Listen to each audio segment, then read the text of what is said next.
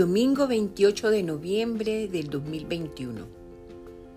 El tema de la palabra diaria de hoy es esperanza y fe. Afirmo, en este adviento, la esperanza me guía a mi inquebrantable fe en Dios.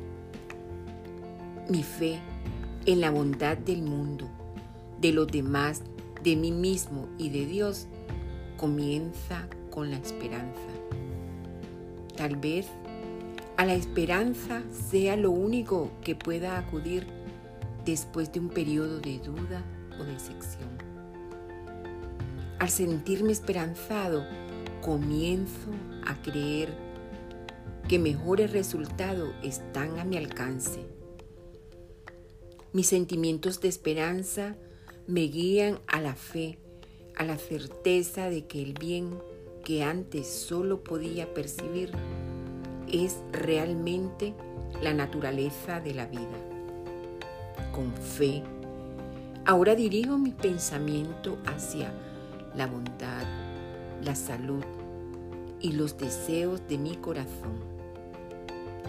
Con gratitud por mi despertar, utilizo la fe para disipar la duda y la limitación Mantengo pensamientos positivos. Siento en mi alma que el bien que deseo ya es mío. Con fe inquebrantable y gratitud profunda lo declaro ahora. Esta inspiración se basó en el libro de Salmo capítulo 62 versículo 5 que dice, Solo en Dios haya tranquilidad mi alma.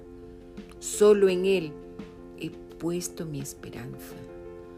Amén. Gracias Dios.